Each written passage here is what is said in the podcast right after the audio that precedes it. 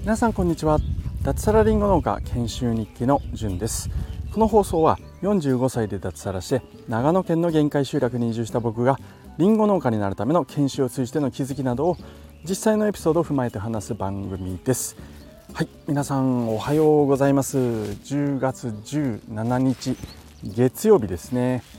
えー、っとですね僕は昨日昨日はちょっと放送をお休みさせていただきました。というのが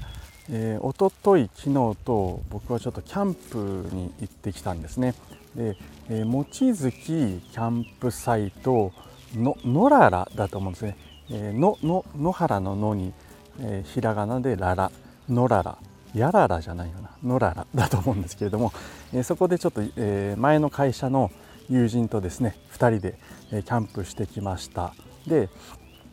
一昨日はまあ出発前だったので家の前で撮って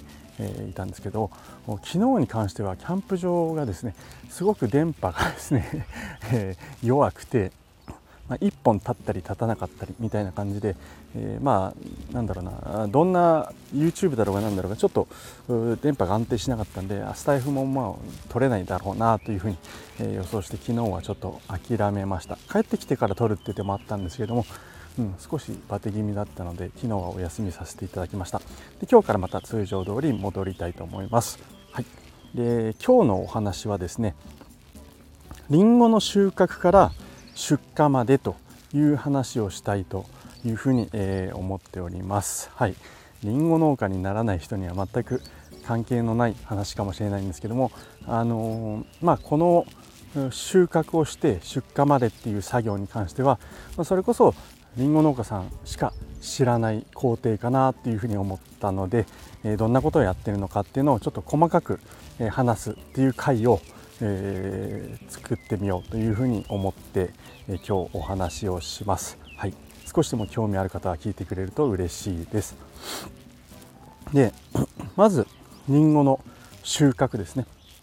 えー、どうやってやるかっていうことなんですけれども、えー、もちろんりんごの畑に行ってですね朝、はい、で収穫をするわけですけれどもそのためには、えー、まず準備が必要なんですよね。うん、で出荷用の、うん、箱っていうのがあるんですね。えー、僕の住んでいる地域の JA の場合は水色の、えー、箱でなんだろうな山状山状とかって呼んだりするんですけどもえっと傘が傘のマーク何ていうんですかね、え、傘のマークにの下に「上」っていう字が書いてある箱があるんですね。これ上田市の上っていうことだと思うんですけども、まあ、通称山城という、えー、箱を軽トラに、えー、積めるだけ積みます。2段積むと大体24箱になるんですね。大きさというでいうとえー、何センチだろうな。50センチかける30センチ、で高さが同じく30センチぐらいのプラスチック製の箱になります。でこれ積むことができるようになってるんですね、はい、でそれをまず朝軽トラに満載で積んでいきます。でそれ以外に収穫用のカゴというのがあるのでこれもまあなんだろうな。大体深さが2 3 0センチぐらいでちょっと楕円形をして取っ手がついているので片手でこう持てるような収穫かごっていうのを、まあ、10個20個持っていきます。でそれとですね、えーと、その収穫用の箱の下に、えーまあ、リンゴ収穫したリンゴを入れていくんですけどもそのリンゴが汚れないようにですね、えー、新聞紙えー、も持っていきます。はい、でそれを持って畑に行って収穫を始めるんですね。で収穫はま手でこう取っていくんですけれども今言ったですね収穫かごという方に一つ一つ手でこう取りながら、えー、リンゴを入れていきます。このリンゴを取る際ですねちょっとコツがあって、まあ、リンゴってこうヘタがついているじゃないですか。あれはですね、えーと、あった方がいいんですね、うん、なのでヘタを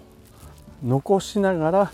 きれいに取るっていう必要があります。でこれ理想って言って、まあ、離れる断層の層ですね。理想っていうのがえリンゴのヘタにはあってその枝側の部分をうまくこうなんだろうなポキってやるとヘタを残したまんまリンゴっていうのが収穫できます。これちょっと強引にやってしまったり、失敗するとですねヘタが枝に残ってリンゴの方にヘタが残らなくなるんですね。こうなってしまうと、出荷する際に等級が1つ、落ちてしまうっていうこともあるんでここは慎重にかつけどスピードを持ってやらなくちゃいけないってことで、え、まあ僕はここ数ヶ月その作業をしてるんですけども、慣れるのにですねどうですかね。未だにまあヘタが残っちゃうことなんていうのはあるんですけれども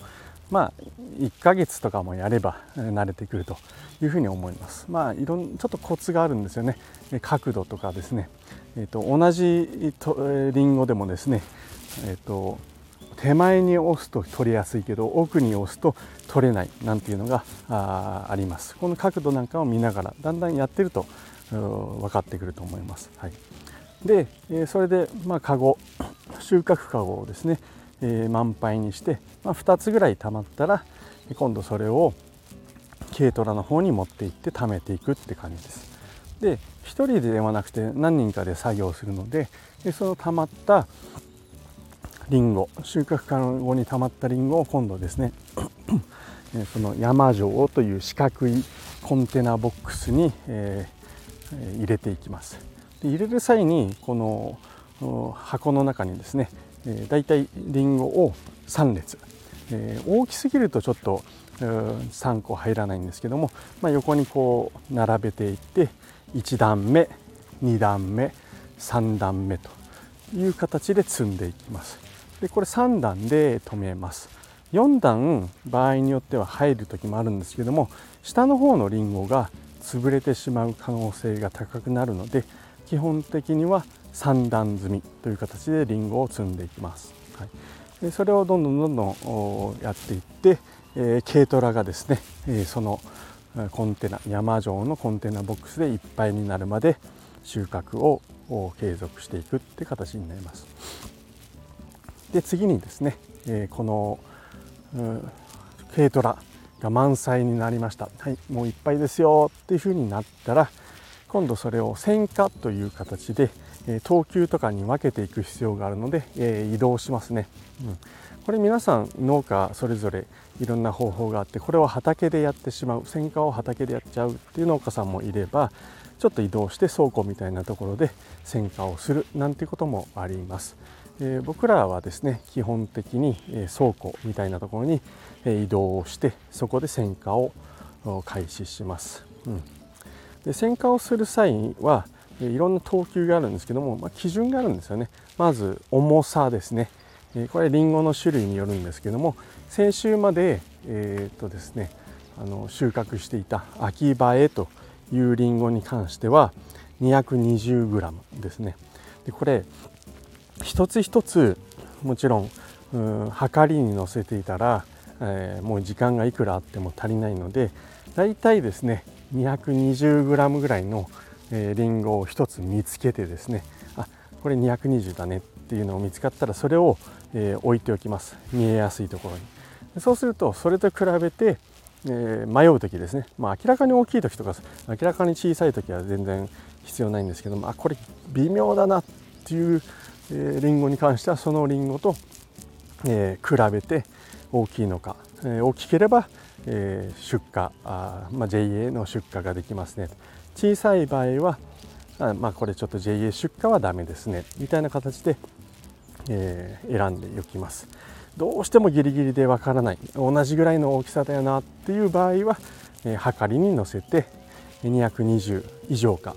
以下かっていうのを確認して、えー、出荷するかしないかっていうのを選別していきます。で今のは重さだけなんですけれどもそれ以外にですね、えー、傷、え、傷は傷でもですね、え、実までいっている傷は市場出荷はできません。はい、なんですけども皮だけ表面がちょっと傷ついているっていうものに関しては、え、出荷は OK とかですね。あとサビって言ってあのリンゴの皮の表面が、えー、なんかかさぶたみたいにちょっと黄色くなったり茶色くなったりするサビっていうのが発生する時があるんですね。このサビもですね、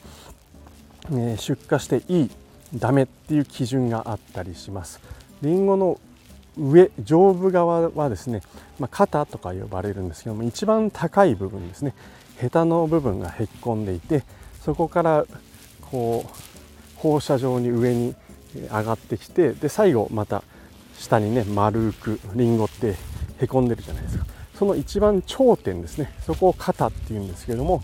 そこより、え周りにですねこのサビっていうのが発生している場合は、え JA 出荷はできない。それ未満だったらできるっていうのもあります。あとは虫食い、えー、鳥害鳥ですね、え、虫食い鳥害は問答無用で、え、出荷できませんので、えー、弾かれるっていう形になります。はい、で今言ったのは、まあ、JA への出荷あの基準の一部ですね。で JA 出荷できるのはどんどんどんどん箱に詰めていってできないものというのに関してもいくつかえカテゴリーを分けることができます。簡単に言うと直売所ですね。JA 出荷でできないものに関しても、えー、まあ、JA の基準っていうのはちょっと、まあ、厳しかったりですね、まあ、味とかは基本的にあんまり関係なかったりあと大きさとかもあります。例えばま小さいりんご 220g 以下のりんごは JA 出荷はできないんですけども、まあ、これに関しても小さいのが好きなんていう人はいたりするのでそれだけを集めて直売所に持って行ったりして売ることは可能なので、はいえー、まあ、そういった形で直売所用というのが、まあ、JA の出荷基準には満たないけどえー、まお客さんに売れるよねっていうのを直売所行きに持っていきます。で見た目が悪かったりちょっと傷が大きめでこれは直売所で出しても買ってくれないだろうなっていうものに関しては加工品用というのに分けます。加工品はジュースジャムあるいはシードルなんていうのに、え使われるところですね。多少傷がついていたり、え穴が少し開いていたとしても、まあ、そこの部分を削れば使えますよねっていうことで加工品用っていうのは、ええそういった形で、えできます。はい、でその加工品用にすら、えできません。えまあうんと鳥がついばんじゃってます、え病気が炭素病とかがひどい状態でちょっとぐじゅぐじゅしていますとかですね、まあ、明らかに加工品にもちょっと使いづらいよねっていうものが残念ながら廃棄用という形になります。はいこういった形で選果をどんどん進めていって、えー、終わりました。ってなったら、え、次どうしますか？ってなるとまず JA 出荷のものに関してはそのコンテナのまんまですね、え、出荷場に持っていけば、え引き取ってもらえるので持っていきます。で直売所用っていうのは、まあ、特に決まりはないんですけれども、えーまあ、直売所に持って行って売れるような形にする必要があるので、えー、僕らの研修先では透明の袋に、え、入れていきます。はい、でそのまんま直売所に持って行ってバーコードさえ貼れば値段も決めてですね、え、売ることが可能なんですけども僕らの場合一応そのりんごの種類がどんなものかっていうふうに分かるように、え、秋葉えだったら秋葉えというふうに書いた紙を袋に入れて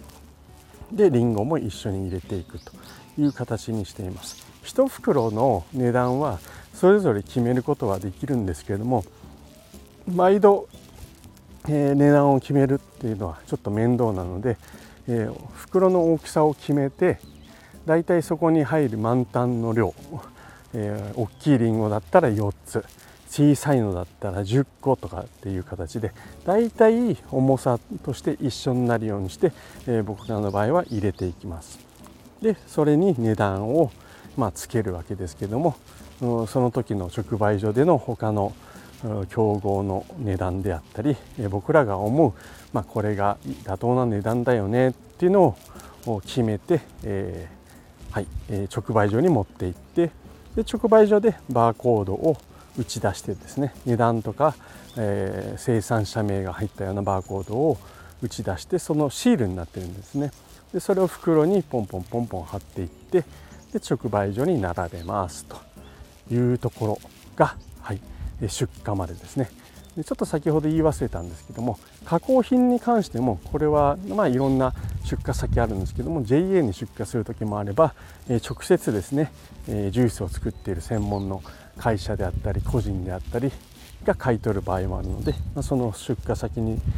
応じて、え、持っていきます。で加工にすらならなかった最後廃棄用というのは、えー、廃棄場所が一応僕らの研修先では決まっていて、えー、ちょっと畑があってそこに穴が掘ってあるんですね。そこに、えー、廃棄をしていくっていう、えー、形になります。はい、以上がですね、えー、リンゴの収穫から出荷までの流れとなります。はい、えー、長々と、えお付き合いいただきましてありがとうございました。最後に一つだけお知らせをさせてください。はい、えー、先週までですね、えー、僕の僕含めて他のメンバーで、え作ったですね、えトマジョダオサイトという、えトマジョダオコミュニティですね、えこれは農業に興味がある田舎暮らししたい自然が好き、まあ、そんな人たちが集まった、えオンライン上のコミュニティなんですけれども、まあ、そのサイトを作りましたよっていうせ、え宣伝をしておりましたが、え今日からはですね、えそのトマジョダオオンラインコミュニティそのもののちょっと宣伝をさせてください。今現在ですねトマージョダウンには、えー、メンバー数昨日すれば間違えて140とか言ってしまったんですけども240名ぐらいですね。今も毎日、えー、ちょこちょことメンバーさん増やして、えー、おりますが、え目指せ1000名ということで、えやっております。まだまだ小さい、えオンラインコミュニティなんですけれどもえーとですね農家らしくコツコツと人数を増やして、えー、楽しく農業あるいはそれ以外の NFT の発行なんかも今後あるいはもうすでにやったりもしてるんですけどもやっていきたいというふうに思っているサイトコミュニティですね。サイトじゃないす。いません。はい、でとですね今実は昨日ですねすごい衝撃的な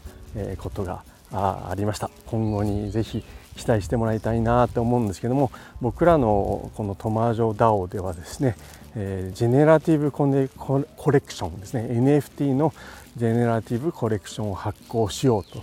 いう話が今進んでいるんですけれども、えー、NFT 界隈では皆さん誰しもが知っているですねスーパーエンジニアが我がトマジョ DAO にも加入していただいてご協力いただけることになったあということで、えー、なんかですねワクワクしますね。はい、えー、はい、ということで、えー、トマジョダオこちらにですね、えー、興味があるあるいは、えー、農業に興味がある NFT の発行にちょっと携わってみたい、えー、そんな方はですね、えー、ぜひトマジョダオ